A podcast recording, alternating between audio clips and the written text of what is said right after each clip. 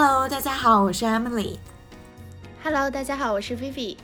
对，这一期是我跟 Vivi 录的一期节目。本期呢，主要想聊一下关于年轻人租房的话题。为什么想要聊这个话题呢？是因为我们在听友群里看到大家对蛋壳公寓这个暴雷的事件讨论的非常激烈。我们会觉得，其实租房对于年轻人来说是一次特别有意义的。一项经历，因为它是我们进入社会与社会连接，可能说第一次的实验吧。对，就很多人不是说租房是年轻人进入社会的第一顿毒打。看到最近微博上很多租客被骗房租，或者是被房东追赶，还有被银行催款的那些年轻人，很多都想要以死相逼，就觉得。我们是时候应该去聊一聊当时我和 C C 一起租房的时候遇到的一些坑，然后以及我们的一些小故事和 tips 跟大家分享。对，就是在租房这一块儿，我跟 Vivian 有很多的血泪史，因为我们俩分别是在去年大概四五月份的时候开始去寻找自己。哦，今年今年不好意思啊，我的时间被折叠。今年四五月份的时候，对，开始找。自己的独立的这样的房子房子，因为 Vivian 之前有有在合租嘛，然后在找自己独立的房子的时候，我就遇见了一件特别心累的事情，就是因为我是从我家这边到上海，然后那时候还是疫情期间，就是外地人到上海，他其实呃。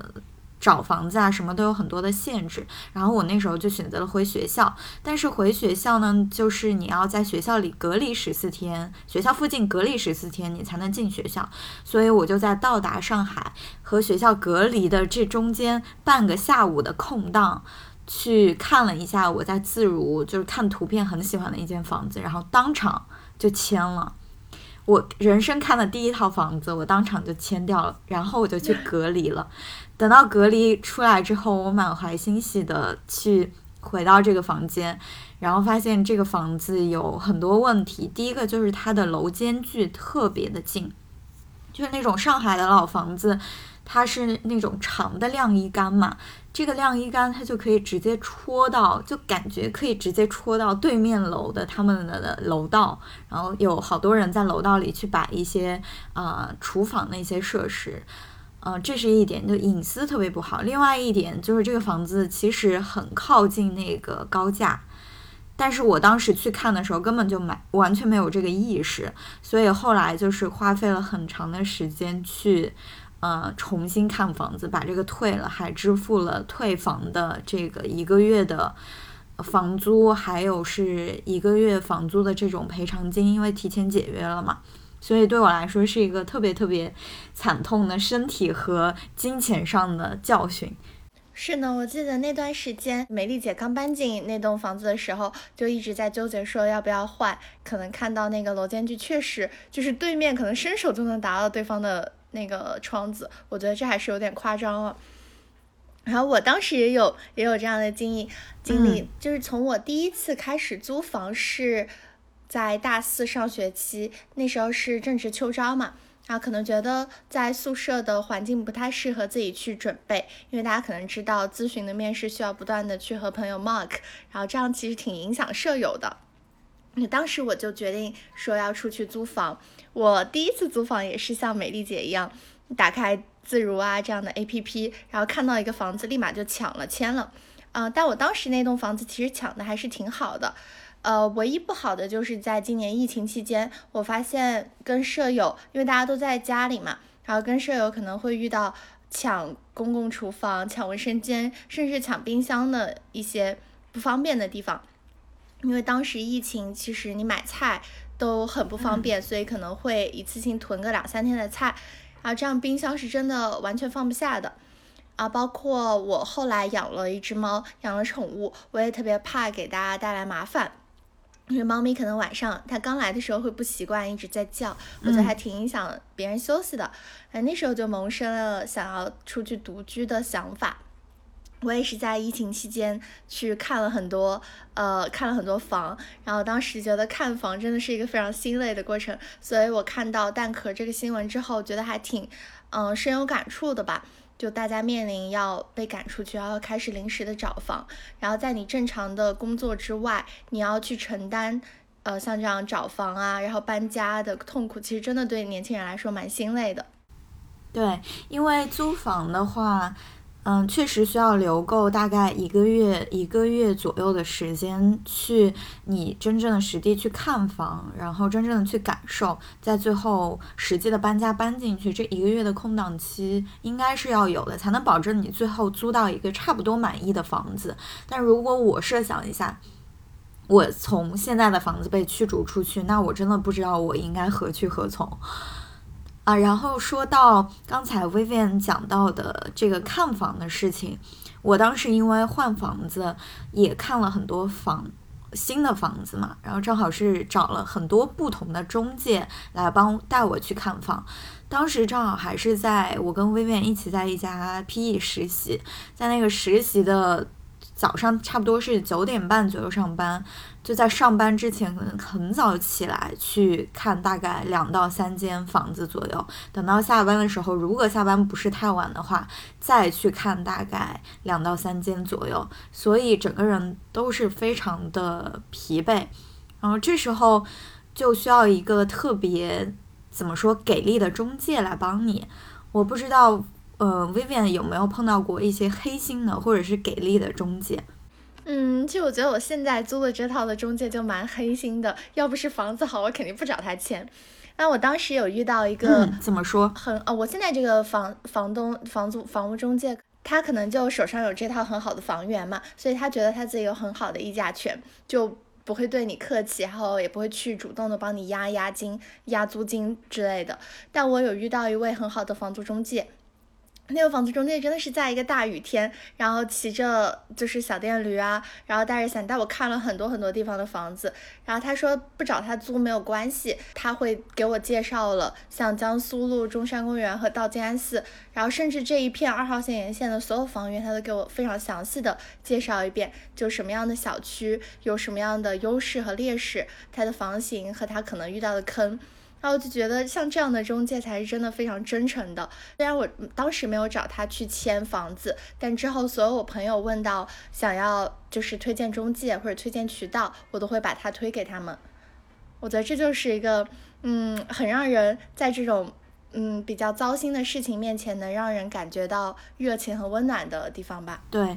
呃，但是这种热情和温暖的中介其实真的可遇不可求。那我们就从自己入手来。增加自己这种在租房上面的知识，来嗯避免遇到一些坑。那其实刚刚 Vivian 也说了，中介给他介绍了关于租房的一些很多小的技巧。那我们接下来也想分享一下我们俩在这个短暂的租房经历中所总结出来的一些血泪经验。呃，首先我们应该确定自己是要独居还是选择合租。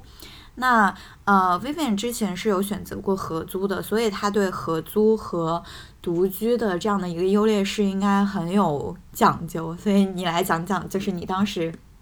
选择合租跟选择独居的一些考虑因素是什么？嗯，我刚开始选择呃合租，主要是通过自如这样的平台，然后那样的话你是没有办法确定你的舍友到底是什么样的背景，然后甚至是男是女，嗯。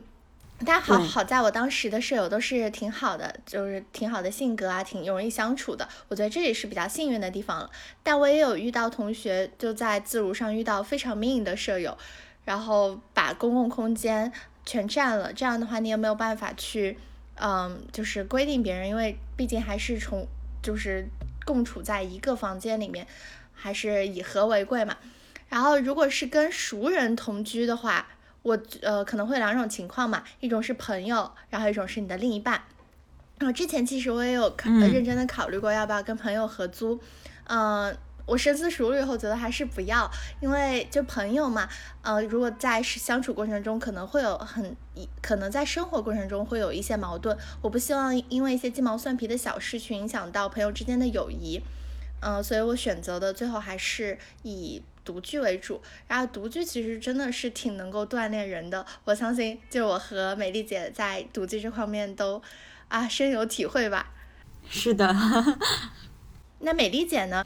关于合租跟独居，呃，我一开始其实就是抱着想要独居的想法的。包括我在自如找的那个，呃，最后退掉的房子，它其实也是一个一室户。那我为什么想要选择独居呢？是因为我会认为我的工作性质。它其实是加班比较多嘛，那这就意味着我跟嗯这个房子交流的时间，包括这个房子里面住的人交流的时间其实并不多。另外一个点是我对房间它的舒适度、私密度跟安静的要求，呃，因为这个工作性质就会更高，因为我本身嗯休息的时间就少，所以我希望我休息的时间是高质量的，所以。嗯，再加上我又是对独居生活很向往的一个女生，可能是之前包括看一些呃小说也好啊，或者是一些社交媒体的文章也好，所以综上来说，三点我会倾向于去选择一个独居的房间。那呃，确实。我之前的自如的房子坏出事，就是不太好了。之后我也有考虑过要不要直接换到自如内的合租，因为这样其实就相对于免去我的手续费了。但是我当时也看到过很多合租的房间，我真的去进去看了。我作为一个外人，然后就可以随意被中介带去进入他们的房间。我我首先会觉得这一点。我个人体验就是特别不好。设想我是住在其中的人，然后他的那个房子空出来，就会有不知道各种各样的人会进去到我的这个空间里，会去看房子，这一点会让我很不舒服。另外一点是我看到过很多合租的房间，它里面真的是公共空间非常的乱。我个人又是比较喜欢做饭啊，或者是怎么样的，我比较喜欢干净的人，我不是特别喜欢公共空间这么乱。所以最后，我宁愿是付了那个，就是违约金嘛，还是出去搬去了一个新的独居的房间。这是我对合租跟独居的一个看法。我觉得如果不出意外的话，我以后如果是结婚之前的话，我还是会选择去独居的。嗯，哎，你刚刚讲那个我深有体会，就是在疫情期间，也是我隔壁的一间房间换租了。然后当时你想还是疫情，然后中介带着不同的人到那个房房屋里来看，其实我当时也是会蛮，呃，也是会有介意。然后包括有一天走的时候，那中介房屋关门太大，然后把那个门框关歪了，你知道吗？然后当时我们一晚上都没有关大门，就真的很害怕。我那一晚上都没有睡好，就能够听到走道里的各种声音啊，然后你的门也没有办法关紧，只能拿椅子抵着，那其实还是挺危险的。嗯。对，然后你刚刚你刚刚自己回答了我想要就是来八卦的一个问题，我想要问美丽姐，就现在谈恋爱之后，为什么就是你会想要你会想过要跟另一半去同居吗？嗯，我有想过，但是我个人认为啊，同居对在一段关系来说是一个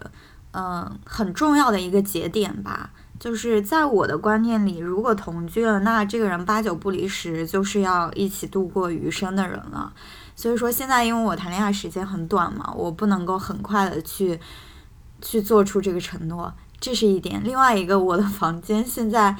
因为跟 租房租房房东签了大概一年的租金嘛，一年的租约嘛，而且它是一个这个一室户，就是不太方便两个人一起住。因为两个人的上班的工作时间不一样，就意味着谁早起谁谁谁晚回来，这种对彼此的生活也是一个打扰。所以出于这两点考虑，我目前还没有同居，但是后面就是不一定。所以，嗯，可能如果真的两个人同嗯决定了，像之前 Oliver 也。一直建议大家，比如说发展到一定阶段的情侣去同居嘛，那这时候我会觉得有去租一个稍微大一点的房间，因为两个人的力量会让你的生活品质稍微有一点提升嘛，就没有必要再租这样的老破小里的一室户了，我是这么认为的。对我其实之后也。可能会尝试去考虑跟比较熟，呃，在生活里面已经磨合过的朋友，或者是另一半去考虑同居，因为这样，我当时就在疫情期间就在想，两个人，你其实很多重复劳动是可以减掉的，对，比如说做饭的时候洗菜啊，然后洗碗啊这些流程。然后还可以一起做家务，一起玩 Switch，想好就很幸福。但是我现在的房子签了三年，没事儿，你以后可以做二房东。说到这里啊，我们就是在决定完了独居还是合租之后，那下一步我们就是真的开始去找房子。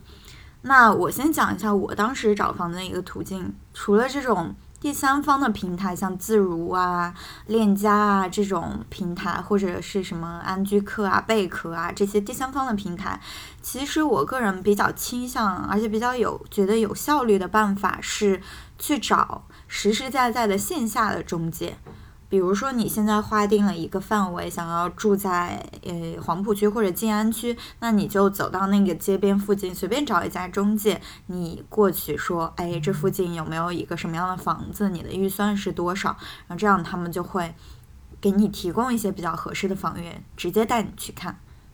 对。呃，还有很多朋友建议我说，可以比较厚脸皮的直接去找到小区的物管和居委会，或者是保安，因为如果物物业不直租的话，很多保安可能他们手上跟业主比较熟，会拿到业主想要出租的一手信息，然后他们就可以帮你直接对接到一房东。但我觉得这个是可遇不可求的，对，然后还是线下那附近的中介比较靠谱。嗯，对。那在涉及到跟中介聊天的时候，一般啊，就是首先心里有一个大概的框架，我到到底要什么样的房子？那不知道 Vivi 当时在租房的时候，有没有什么哪几个点是你一定一定不能放弃的？有没有哪几个特别重要的点在你心中权重是特别高的？嗯。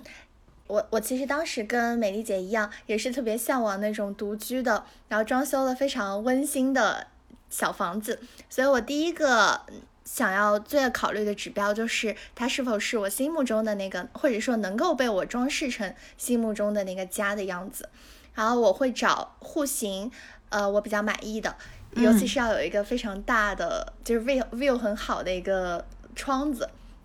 然后第二就是，如果他现在的装修不好，他是否能够接受我改造？然后第三，我觉得比较重要就是，他一定要是离公司和我生活圈比较近的电梯房，还有能够养宠物。嗯，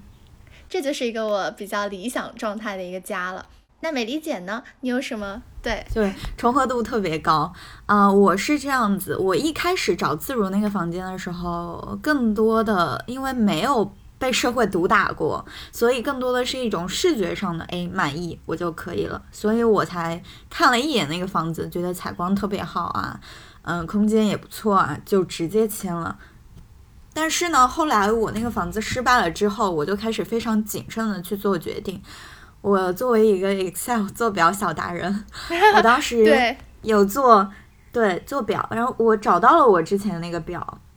我看了一下，我当时列的一个，我左边一列是那个呃一些所有的因素，然后右面是权重。我发现我给了比较高的权重呢，是呃周边生活，然后噪音，可能噪音我给的那么高，是因为前面那个噪音太高了。还有价格，还有室内装修和布置，然后剩下还有厨房，还有剩下的比较小的，可能是通勤啊、隐私啊。然后隐私是比较大的，通勤，呃，使用面积，然后还有楼层，还有是否有电梯，这些对于我来说是比较 minor 的部分。所以我想问一下 Vivian，为什么一定要就是电梯房？啊，我觉得电梯房真的是咨询出差狗必备，因为我其实女生不知道是女生的特点，还是说是工作方式的特点。我觉得每次我都带着很多行李需要上下楼，然后我觉得如果没有电梯的话，其实搬箱子上下楼梯应该是比较痛苦的。因为我知道现在美丽姐租的可能是呃电梯呃楼梯房嘛，所以你有没有有没有这样的感受？有，但是因为我 travel 的不是那么的多，所以其实还好，而且而且啊，有时候会有人帮我搬啊，所以就没有这种 感觉。哎呀，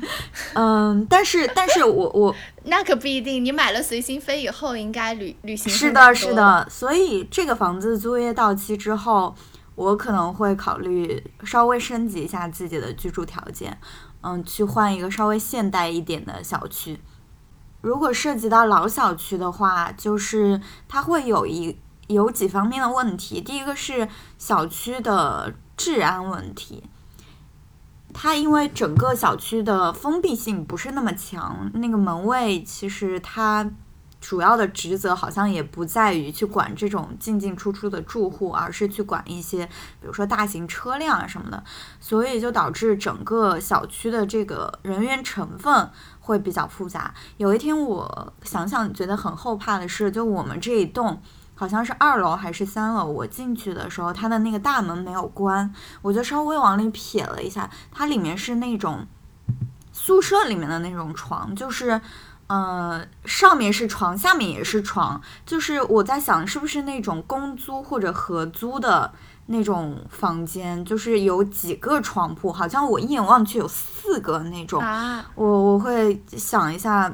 感觉不是很安全，这是这是最大的一个 concern。然后另外的一个 concern 就是小老破小嘛，嗯，房间的设施有可能会出问题。目前我还没有出问题，因为我租的这个房子它是重新装修过的嘛。但是我会想，其实有一些设施它还是比较老旧的，一旦出了问题就会很心累、很麻烦。所以呃，建议大家如果有这个经济条件去租。电梯房以及是稍微现代一点的小区，就去选那种，因为这两个条件加上去，它的价格会有一个梯度的上升。对，哎，你刚刚讲那个老小区，我也是，我之前有看到过一个，也是在江苏路附近的那个小区，应该说是挺有氛围的，是在一楼的一个嗯楼梯房，呃楼梯房，然后但是它出去以后有一个小花园，就是这是一楼用户特有的福利。我当时还挺喜欢那套房子的，然后唯一。让我拒绝它的原因就是它的卫生间是对着走道的，然后就感觉来来回回的人其实会能够看到你在卫生间洗漱的影子啊，然后听到你的声音，我觉得还蛮不安全的。这可能也是老小区大家需要注意的地方。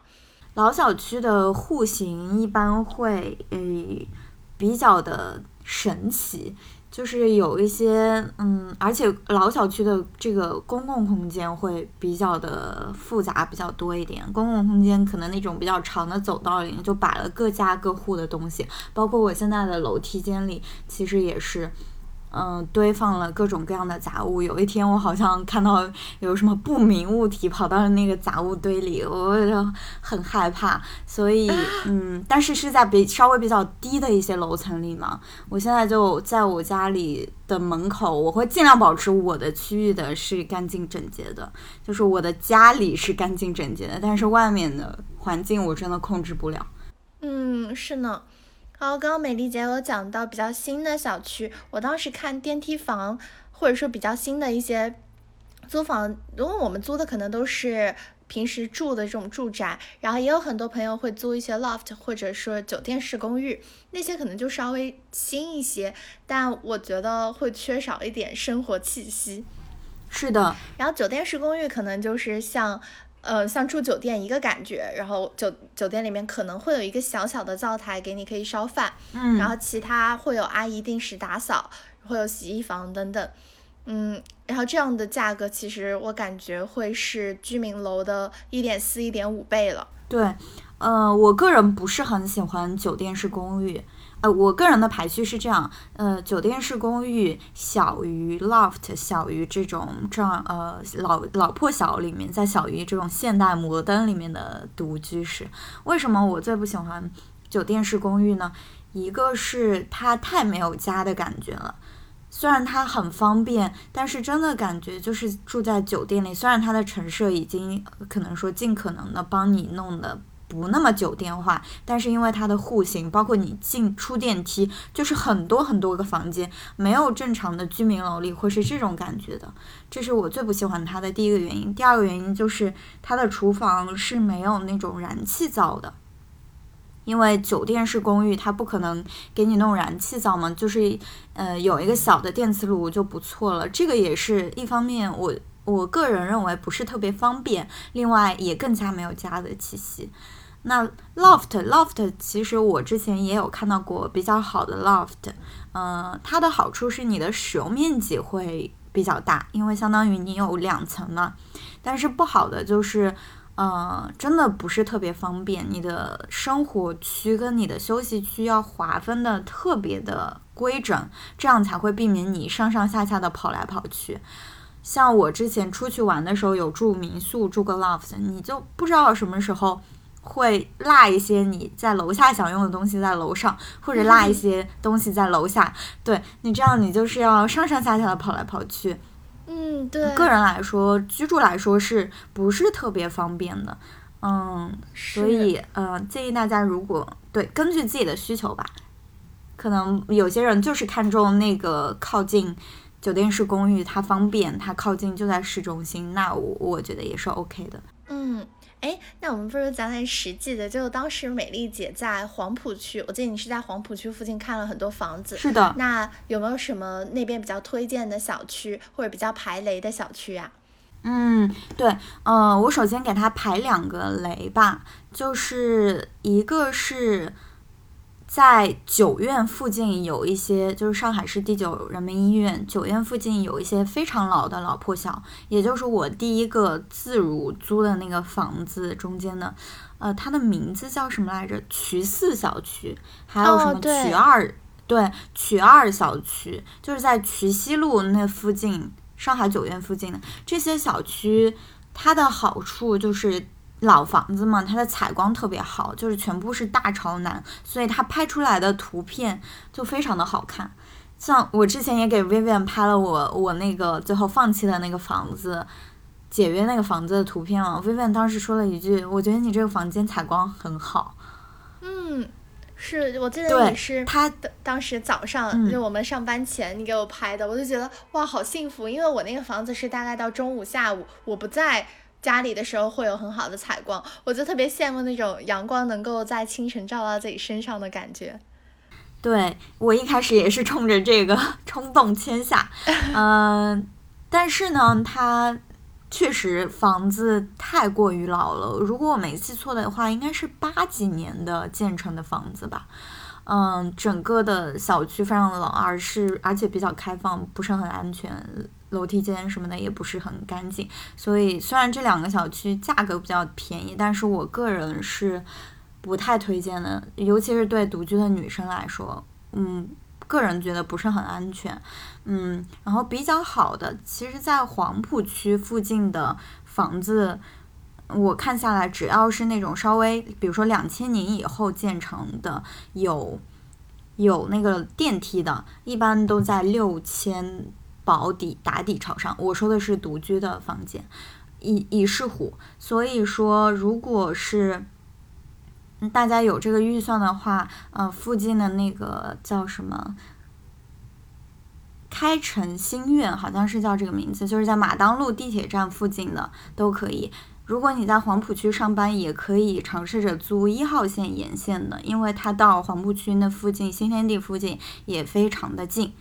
嗯，这是我比较推荐的几个地方吧。那 Vivian 作为静安寺坐拥静安寺的女人，对 对，租房 有没有什么在静安寺附近有没有什么好的推荐呢？嗯，我觉得在静安寺附近的话，可以考虑的地铁站就是南京西路、静安寺、呃江苏路和中山公园附近。嗯，我之前是住在南京西路那边，那边的房子普遍。我感觉是会比较 fancy 一点，然后以商住两用那种为主，可能像合一大厦和是商住两用的，我觉得那个还不错。啊，还有在我之前住的，就是北京西路上那里有唯一一栋电梯房，就是江宁大楼，是我觉得也也还是还挺不错的。嗯，然后如果再到静安寺这边的话，有电梯的两个小区就是深田大楼和百乐门。这两个小区都是有一居室、两居室和甚至三四居室的房子，然后唯一的不足，我觉得可能就是电梯需要等，因为它楼层很高嘛。嗯。然后，但房型都还是挺不错的。然后那那附近静安寺附近，我也看了一些比较小的或者比较老的楼梯房。我觉得，如果你选择楼梯房的话，不如选择到下一站，就是到江苏路这个附近。我记得当时在江苏附近，我看了两套两个有电梯房的小区，好像是叫蓝潮部落和和什么来着，和高荣小区吧。然后这两个小区都是属于有有电梯房和楼梯房的，但它采光都会比较好，而且一室户会比较多。啊，但这附近的房子就怎么说，都是会离地铁站需要走十分钟或者骑车五六分钟的样子。但那边的房子就相比于静安寺或者相比于南京西路会便宜大概呃八百到一千一室户的一个价格。就是如果以五六千的预算或者七八千的预算去看的话。嗯嗯，然后再再到中山公园和江苏路中间那一块儿，就会比较偏多楼梯房，然后也就是刚刚我提到一些老小区，它可能一楼会带花园，但就是户型会不太方便，然后包括会有一些 loft，那些 loft 的话，虽然真的非常有生活情调，但是你会看到像走道上啊，像一二楼啊，会有很多上海的本。本土的老居民，然后他们可能会就是在沿着街去做饭，就其实还会比较不太方便。对，嗯。对，刚刚 Vivian 确实把二号线沿线都摸了一遍，就在静安寺那一块，对，排雷了一遍。嗯，我个人觉得住在二号线沿线是一个非常明智的选择，因为一可进市市内，就是在静安寺那一块；，另外它去虹桥啊什么也也非常方便，因为二号线其实是一个贯穿上海的比较核心地区的一条线路嘛。对。在我们 这是出差人的觉悟吗？是的，还是随心飞用户的随心飞用户？对，这个这是对。在我们看完就确定完自己想要住的房间有什么要求或者大概的区域之后，那接下来可能会中介也好，或者是通过什么途径也好，你会真正实地的去看房子。那这个环节其实是特别重要的。那关于这个环节，我会。比较深的一个体会就是，一套房子你至少要看两次，一次是在白天，一次是在晚上。因为白天看的话，你可能看的更多的是这个房间的周边设施，这个房间的室内陈设、采光；但是晚上看的时候，可能会看到这个房间是不是安全，然后你周边的邻居是什么样的人，因为晚上大家可能都会。回来了嘛？这样子，你一一早一晚会对你现在居住的房间以及生活场景有一个比较完整的一个拼图，以帮助你去做决策。那在看房子的时候，嗯，有没有什么踩过的坑或者是雷点需要注意的呢？嗯，我觉得还是中介。然后在踩踩雷这点，我要给大家排一个 A P P 的雷，就是安居客。呃，当时我下了很多租房 A P P，其实像贝壳啊这些，虽然上面价格会高一点，但它都是真实的房源。然后当时那个我下那个安居客就会发现，哇，上面的房子都好 fancy，然后价格都很低。然后联系了中介之后，你又不知道中介从各种地方就怎么样收集到你的电话号码的，然后就会每天给你疯狂的电话轰炸。然后当时就是在安居客上认识了一个房屋中介吧，带我去看了很多房子，他。我觉得现在想想会有点后怕，他还带了两个男同事，就她是一个女生嘛。我当时想着跟那个女生看房还好，他带两个男同事，然后去带你看那种小区。然后当时我找各种理由要走，他们就会一直想拖住你不让你走，然后甚至还会带威胁。我当时都害怕打开那个录音软件。所以我觉得大家就是在看房的时候，还是要就是跟身边的朋友啊、家人报备一下，然后同时就是可能拿手机出来录像，然后防就还是保证自己的安全，不要被威胁到。对对对，尤其是大家有时候上班啊、实习也好，可能要下班的时间才有空，那都是比较晚的时候了嘛。这时候一定一定一定安全是最重要，最好能够找个伴一起去。我这里有个特别小的一个 tips。嗯，可以给大家建议，就是在看房的时候，你可以带上，呃，一个那种甲醛测量仪或者是分贝测量仪。我当时的话，因为自如有一些，嗯，关于甲醛的一些不良不良的报道嘛，以前有，所以我就买了一个甲醛测量仪，带着就是去看房。尤其是那种新装修的房子，你这时候可以稍微测一下，你心里有个数，因为毕竟身体安全最重要。然后另外一个分贝测量仪，就是你白天去看一个房间的时候，可能对它的声音不会有那么的敏感，但是你真正到晚上入睡的时候，比如说靠近高架的时候，那种非常持续的那种车辆过去的声音，其实很难忽视。呃，对睡睡觉的影响还蛮大的。第三个事情就是你可以打开手机的那个指南针的软件，因为有的房间它写的是朝南，但但它可能是朝东南或者朝西南。那如果朝西南就不是特别的推荐，因为朝西南的话，它的西晒会比较严重，就夏天的时候会比较的容易热。所以我当时就是拿了一个指南针这样子看它。到底是怎么样的朝南？然后我现在这个房子就是正正的朝南，但是之前看了有一些房间就是稍微有一些偏，所以这三个小小的工具是可以带上的。哎，对，我记得当时我也是刚装修完，然后自己刷了墙之后，美丽姐就给我推荐了，就给把把她那个甲醛测量仪给我试了一下，我觉得真的哇，美丽姐真是宝藏，这种东西都有，然后当时就被安利到了。对，我现在把那个东西挂在二手了，没有人问津，可能大家没有这个这个意识会比较少，或者是用到的场景会比较小吧。嗯，来来来，听友群可以开始竞价拍卖美丽姐的甲醛测量仪了。是的，一毛起拍。哎，那那讲到这一点的话，我在想，就美丽姐当时你租房之后是否有进行过一些改造？因为我们都是感觉听下来会比较注重。嗯，生活的氛围或者房子的一些布局。那你因为当时我们之前有一期，就是大家回去听十七期的时候，美丽姐有聊到过，她我们进到美丽姐的家，感叹这真的是非常有生活情调，非常 fancy。然后我想请美丽姐来分享一下你的租房改造小经验。租房改造小经验，一开始我是对租房改造抱有非常宏大的图景的。就是我要墙什么也刷，然后地板甚至也要换，但是后来 主要是因为退了违约了那个自如的房间之后，相当于直接白白扔进去了一个月的房租嘛，就是五五千多块钱，其实还蛮多的，所以就不得不在改造房间上这一块就是收缩缩紧开支，所以我更多的是关注在。嗯，比较呃投资回报比比较高的一些因素吧。那改造里面投资比较投入产出比会比较高的一些因素，就是首先是房间的布局，就是一个房间的布局变了，它整个的感觉就完全就变了。嗯，然后另外一个就是一些软装，软装的话，嗯，比较能够投入产出比比较大的软装是窗帘，还有。比如说挂画这种面积比较大的，甚至是床品，就是床单啊、床罩这种色块比较大、面积比较大的，你换了之后，会对整个的房间的大的范围影响特别大。所以就是，如果大家预算不够或者没有必要硬装。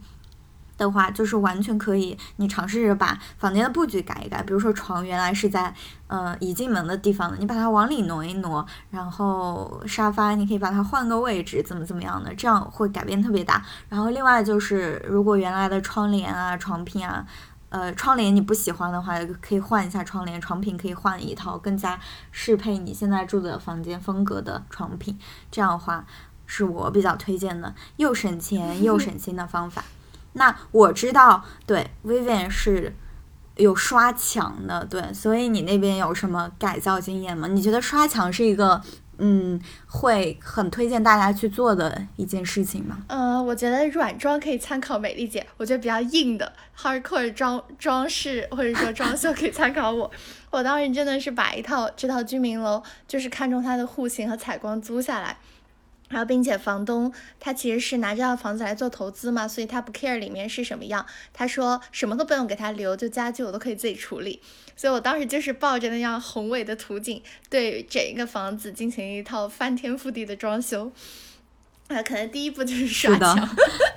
啊，他本来那个墙上是花花绿绿贴了各种嗯，红配绿的墙纸，我觉得我实在不能忍受，然后就找了师傅来去把墙全部刮了刷了，然后整一套刷墙在，嗯，可能十几平的这样一个小房子，可能需要一千一千二百块钱左右，然后加上人工费和你的油漆费，啊，如果有能力的小伙伴也可以自己在淘宝上买颜料来自己刷，可能是七八百块能够刷整一个全墙。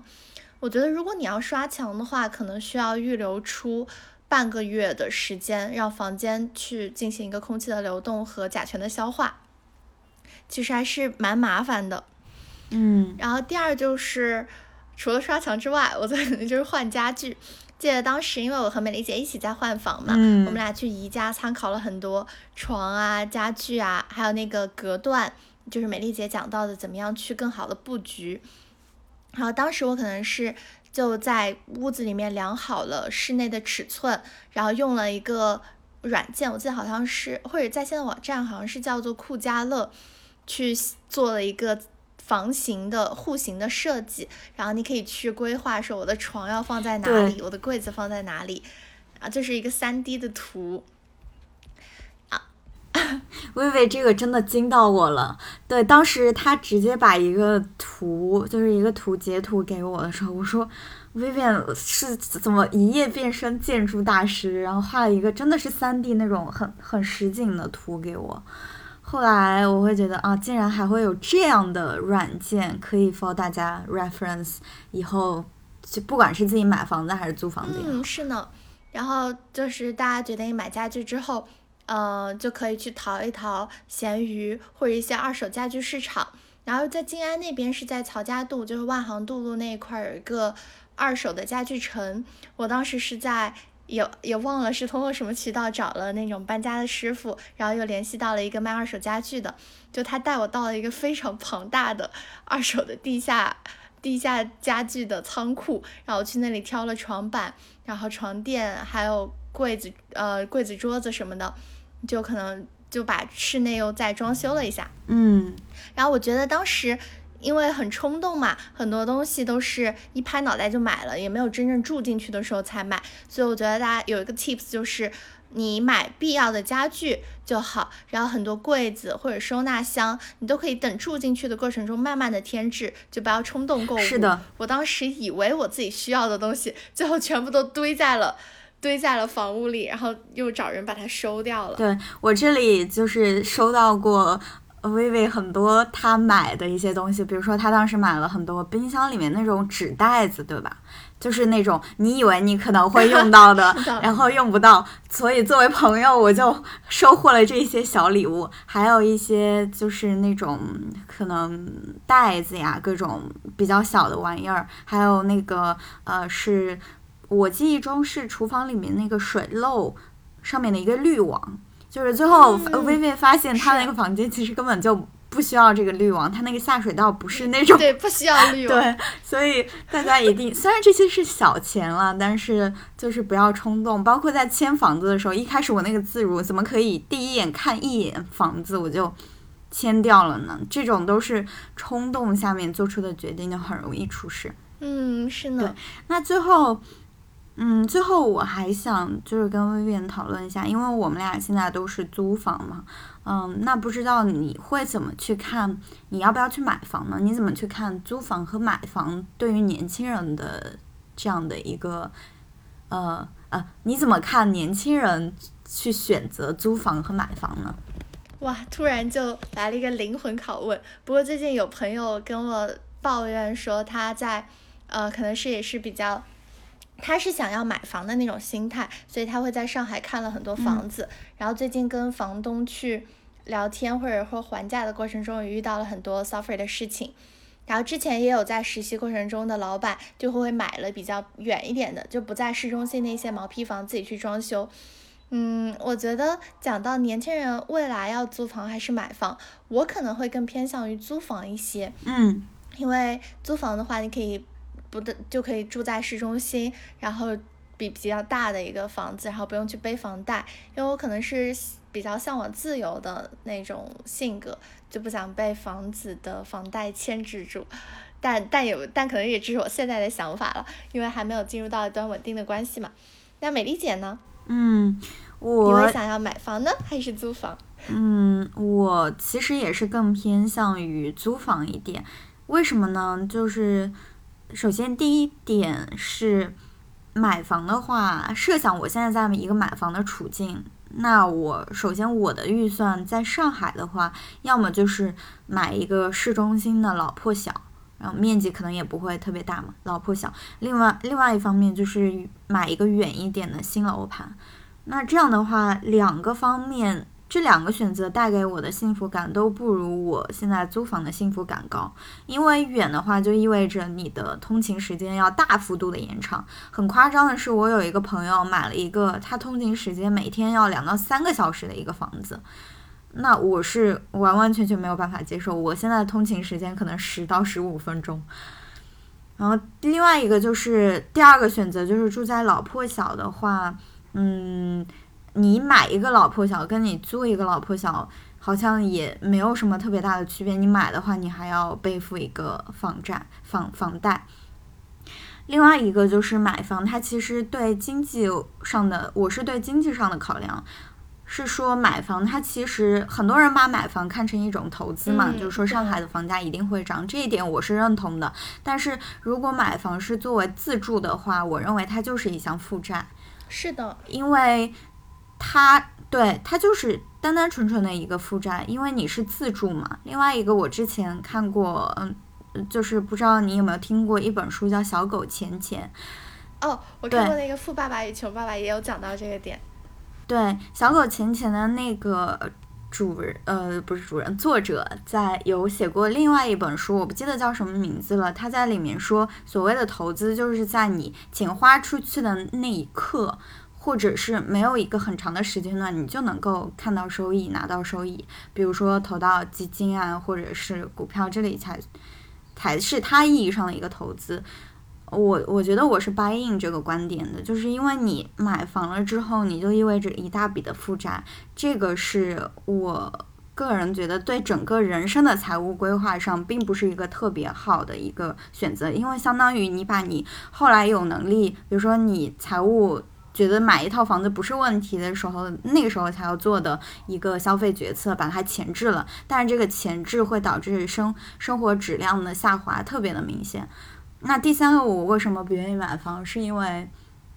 我我会觉得买房的话，对我整个人的呃心态会有不一样。就是像你说的，买房就要稳定下来，买房就是你心里会有一个始终有一个事儿，我每个月要还房贷，就相当于之前用花呗或者用那个信用卡的时候，就你明明这个月可能省吃俭用，没有怎么花钱，但是你却要为。比如说上个月的支出，或者为你很久以前做出的一个消费决策去买单，这种感觉其实是特别不爽的。我不是很想，嗯，有这种体心理上的体验，所以到目前为止，我还是，嗯，不是特别希望去买房的。嗯，对，是的。因为像我们之前也有探讨过一个点，我们现在租房都甚至面临到要加一个人需要换更大的一个 house 的一个情况。那试想，如果我们恋爱了、结婚了，甚至以后生孩子了，或者生孩子以后要请保姆了，那是否会不断的有换更大的房子的需求？你这样是不是你买房或者以当时当下的一个想法去预估你未来可能的一个生活状况，其实也存在一些不理智的因素？嗯，不知道我我，所以我我觉得可能还是目前会考虑租房吧，然后也想听听大家的想法，可以在听友群跟我们一起互动。